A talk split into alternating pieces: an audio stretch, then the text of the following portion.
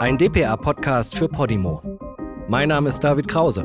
Heute ist Freitag, der 24. März und das ist der Stand der Dinge. Kultur. Heute besucht uns ein Freund des Hauses. Ein personifiziertes Theaterstück, das man nur mit seinen engsten Vertrauten schauen mag, um die geschmackliche Hoheit im Freundeskreis zu bewahren, damit man bloß nie Mainstream zu werden droht. Seine Ausstrahlung beschreibe ich am besten wie die Anmutung seiner Lieder. Einzigartig, lustvoll und schelmisch. Aufgewachsen in Tübingen, irgendwann dann mal ins räudige Berliner WG-Leben eingetaucht und seine Eltern sind selbst hochdekorierte MusikerInnen. Und so musste kommen, was gekommen ist. Vor mir sitzt einer der künstlerischsten Künstler unserer Zeit. Ein Fashion Idol. Sein neues Album heißt Am Wahn.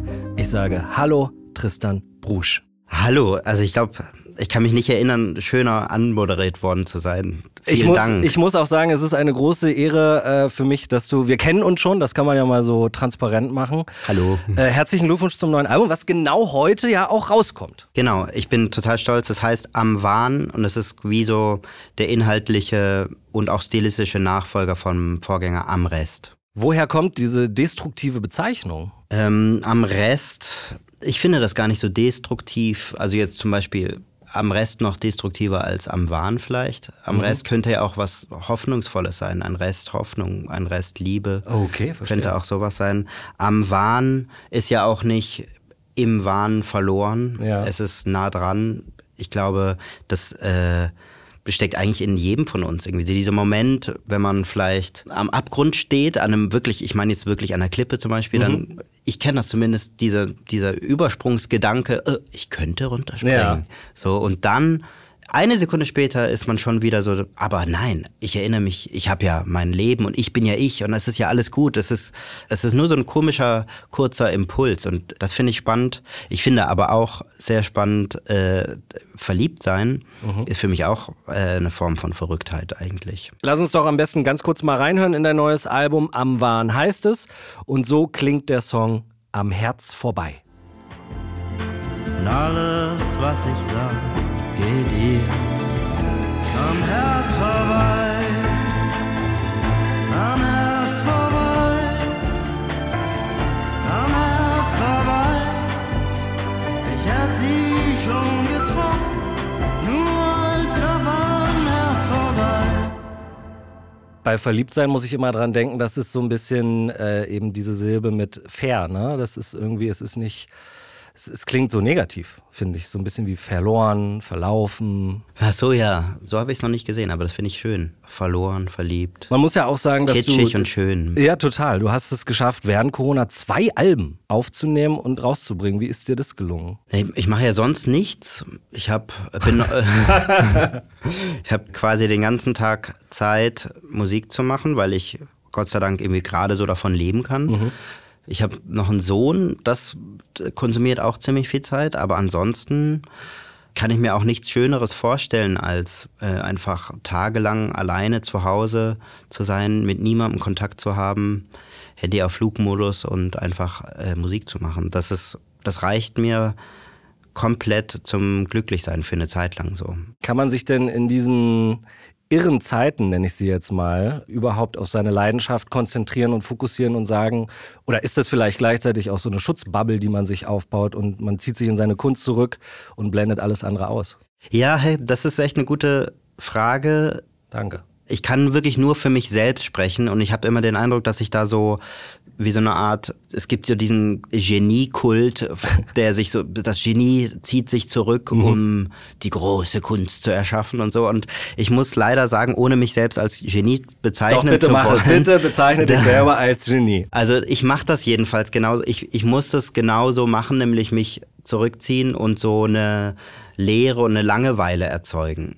So. Und ich sage gar nicht, dass es der Weg für alle sein muss. Es gibt viele, die jederzeit und immer schreiben. Und so ist es bei mir eigentlich irgendwie nicht. Manchmal finde ich es ganz schön, einfach alle Stecker zu ziehen und es dann so ganz leise zu haben und dann so einfach in mich selbst eintauchen zu können. Und so eine Langeweile ist nötig eigentlich. Ich finde, Langeweile ist eher ein einengendes Gefühl. Nee, ich finde es ein ganz tolles Gefühl. Ich habe, als meine Eltern auf Tournee waren, war ich oft mit dabei.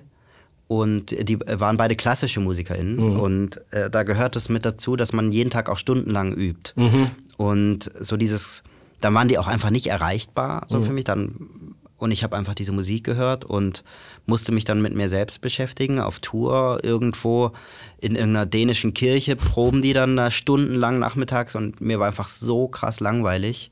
Und dann muss man natürlich erstmal durch diesen diese Enge erstmal durch. Mhm. So, also mhm. es ist natürlich im ersten Augenblick ein deprimierendes Gefühl. Ja, total. Äh, aber ich finde, da liegt was ganz Tolles drin, dass wenn man da durchgeht und auf der anderen Seite entsteht ein Raum, so dass, dass irgendwas entstehen kann, wie eine kleine witzige Idee oder eine große, schöne Idee. Ja, das stimmt. Wie finden eigentlich deine Eltern deine Musik? Sie sagen sehr dass gut. du der schönste Junge Berlins bist. sie sagen, dass sie es richtig, richtig toll finden und sie unterstützen mich auch immer total ich glaube langsam, also mit der Musik, die ich jetzt in letzter Zeit rausbringe, können sie auch wieder mehr anfangen als mit Dingen, die ich so vor ein paar Jahren rausgebracht habe. Und ich glaube, die finden das schon gut. Und ich glaube, die sind ganz ehrlich auch stolz. Das ist interessant, weil 2018 kam Paradies raus. Ne? Die Musik ist so krass gereift. Paradies zum Beispiel ja wirklich auch bei den ganzen Videos und so sehr durchgestylt, so diese dieser 80er Schabernack irgendwie, ne? So, das habe ich mega gefeiert. Und jetzt muss man aber sagen, ist so am Wahn doch sehr filmisch, melodramatisch, Arthouse.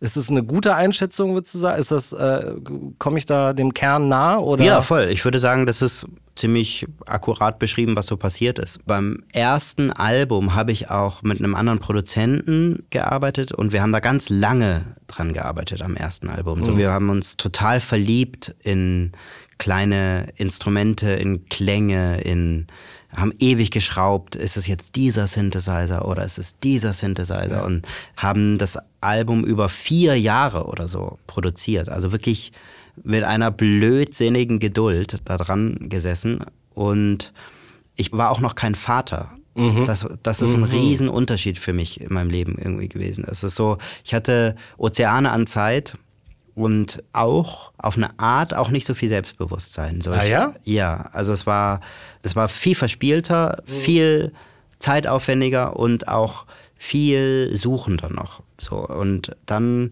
als ich Vater geworden bin, das war 2017, Ende 2017, da war das Album, das erste schon dann fertig. Da sind irgendwelche Prozesse in mir in Gang getreten. Das, ja, ich glaube, das kann man nur vielleicht nachempfinden, wenn man selber auch Kinder hat.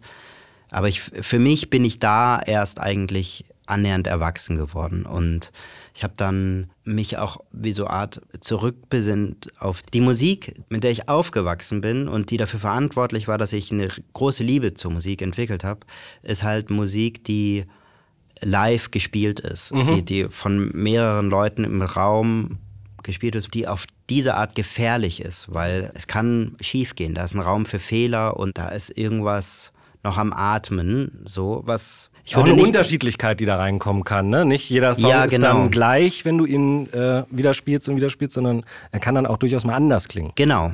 Und eben auch die Magie, die entsteht, wenn zwei Leute gleichzeitig was machen. Mhm. Und nicht, dass man alles hintereinander macht, weil eine normale, moderne Produktionsart ist ja, dass man ein Instrument nach dem anderen spielt. Ja. So. Und ähm, quasi man schlägt, nimmt erst ein Schlagzeug auf, dann Bass darüber und dann die anderen Instrumente und ganz zum Schluss singt man. Und die Musik, die ich aber wirklich, wirklich liebe, die ist meistens dann doch irgendwie live gespielt, so äh, oder zumindest in Teilen live gespielt. So, das sind halt am Ende ist es könnte man sagen, es ist was altmodisches, aber das finde ich gar nicht. Das ist eigentlich was zeitloses, finde ich. So diese das Bedürfnis von Menschen, glaube ich, dass man so einem Live-Erlebnis beiwohnt oder irgendwie sowas, was nah dran kommt, ist für mich zeitlos eigentlich so. Und man merkt das ja auch so jetzt so auf den Social Media ähm, Kanälen gucken sich die Leute unglaublich gerne Videos an, äh, wie irgendwelche sehr talentierten Amateure oder so irgendein Instrument krass gut spielen Ja. oder so. so Ja. Also da ist, finde ich, eine richtig spannende Zukunft für die Musik eigentlich. Und so diese moderne Pop-Produktion, wie dass es so alles sehr, sehr sauber ist und Mhm. alles krass einrastet in ein Raster im Sinne eines Metronoms auch, will ich jetzt nicht sagen, dass das scheiße ist, aber das interessiert mich einfach nicht so. Und Ja. ähm, das habe ich irgendwann auch wieder geschnallt, um den Bogen wieder zu schließen langsam mit dem letzten Album am Rest. Also ich wollte unbedingt, dass da, dass das live eingespielt ist und dass das reduzierter ist und dass da Raum für Fehler ist und dass da, dass da, dass es dreckig sein darf. Und hier geht die Ästhetik so weiter. Auf jeden Fall. Darf ich so privat fragen, wie das ist, wenn man als Künstler ähm, dann auch Vater wird, so wie du? Ist das, zerbricht da in einem was, weil man eben nicht mehr so albern die ganze Zeit machen kann, was man will, man, sondern man unterwirft sich ja auch einem, ja, einem größeren Sinn dann letztendlich. Ja und nein. Also ja, alles zerbricht. Ja. Das, du bist, wirst komplett zerbrochen. Alles, was du dachtest, was du bist, wird nochmal neu gemischt. Und alles, was du je dachtest, was anstrengend ist, war überhaupt nicht anstrengend. Nee, ich, kann, ich, ich bin kein Ähm, Vater, ja, äh, aber ich kann mir das vorstellen. Also ich spreche nur von mir. Ja, ne? natürlich. So war es jedenfalls für mich. Ich dachte, wenn ich früher dachte, okay, eine Tour ist krass anstrengend oder so, dann habe ich das in dem Augenblick, als ich Vater geworden bin, die Tour als Urlaub empfunden. Wahnsinn, so, ja, das ist schon, das ist was ganz anderes. Einfach weil man ja, man, die eigenen Bedürfnisse sind nicht mehr die wichtigsten im Leben und das ist irgendwie, das krieg ich, ist schwer auf die Platte zu bekommen. Ja. So, äh, auch wenn man intuitiv alles dann sofort neu anpasst, muss irgendwie ja auch der Geist irgendwie auch hinterherkommen. So, da geht, glaube ich, ein krasser Reifungsprozess los und ich glaube, das äh, spiegelt sich dann natürlich schon voll in der Musik wieder sofort. Und ich finde aber gleichzeitig Nein auch. Also das, es war nicht am Ende bin ich immer noch ich. Ich fühle mich immer noch genauso wie ich mich gefühlt habe, als ich, seit ich mich erinnern kann. So, dass ich, ich liebe immer noch die gleichen Sachen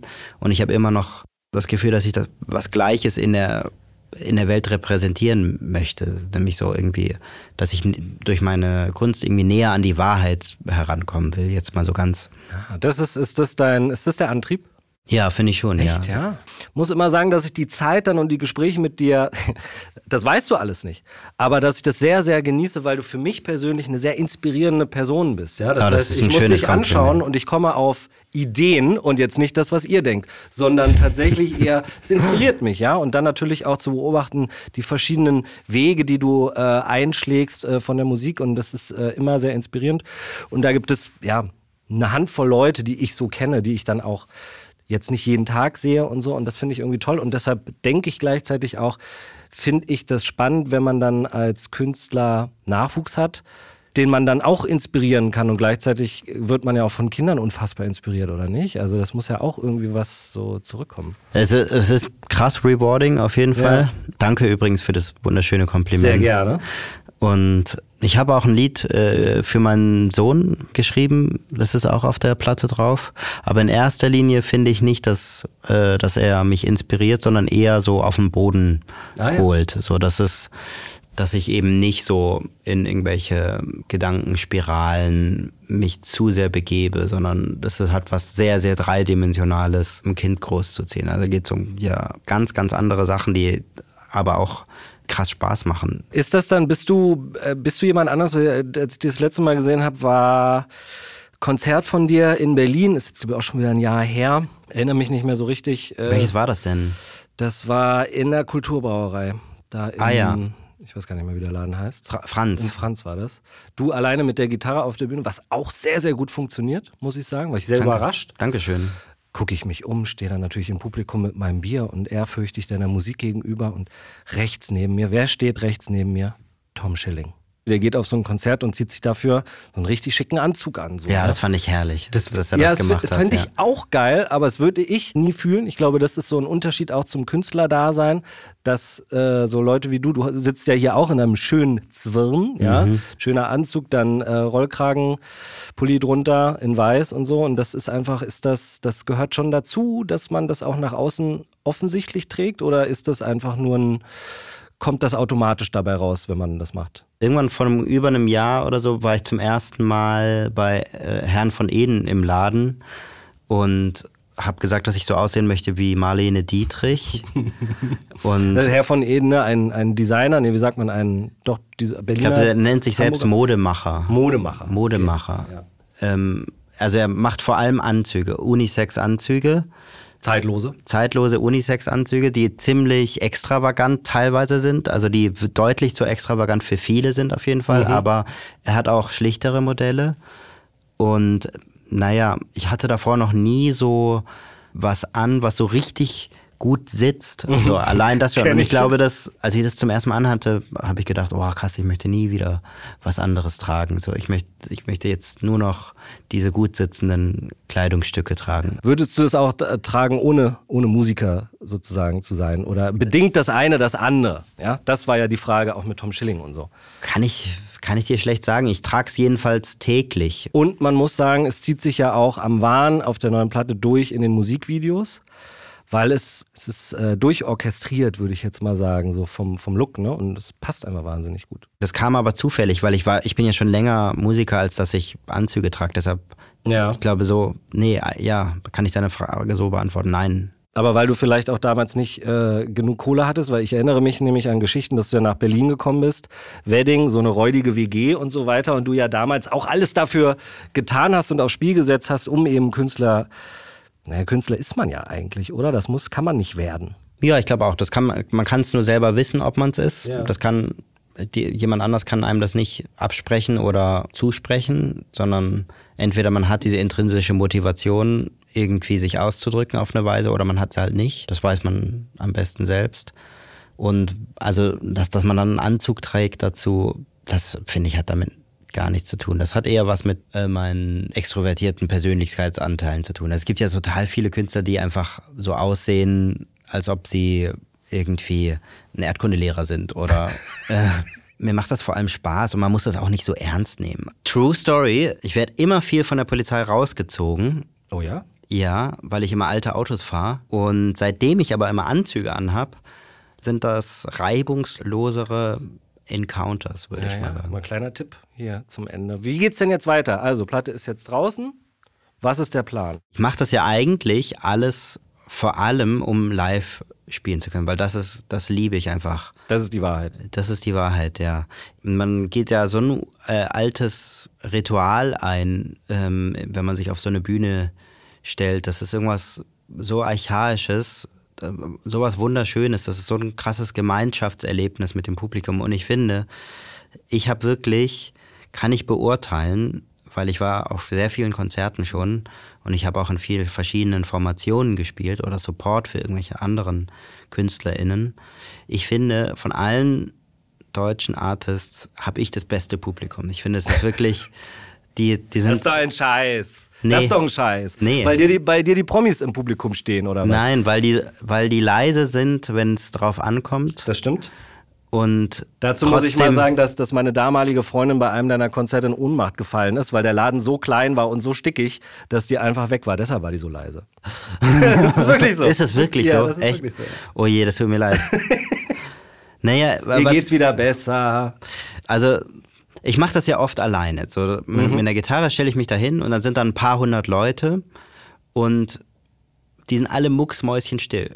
Das finde ich einfach, das finde ich so schön. Und trotzdem sind, verfallen sie dann nicht in so eine Art Theaterstarre oder so eine Hochkulturstarre Mhm. Ja. oder so, sondern Ja. haben trotzdem das Herz auf der Zunge und applaudieren trotzdem in den richtigen Augenblicken. Und ich habe das Gefühl, dass, dass die sich so stark mit mir verbinden auf so eine empathische Art. Ähm, dass das einfach, weil du hast es gerade selbst gesagt, du, du hast dich gewundert, dass es funktioniert, dass ich nur mit der Gitarre da stehe.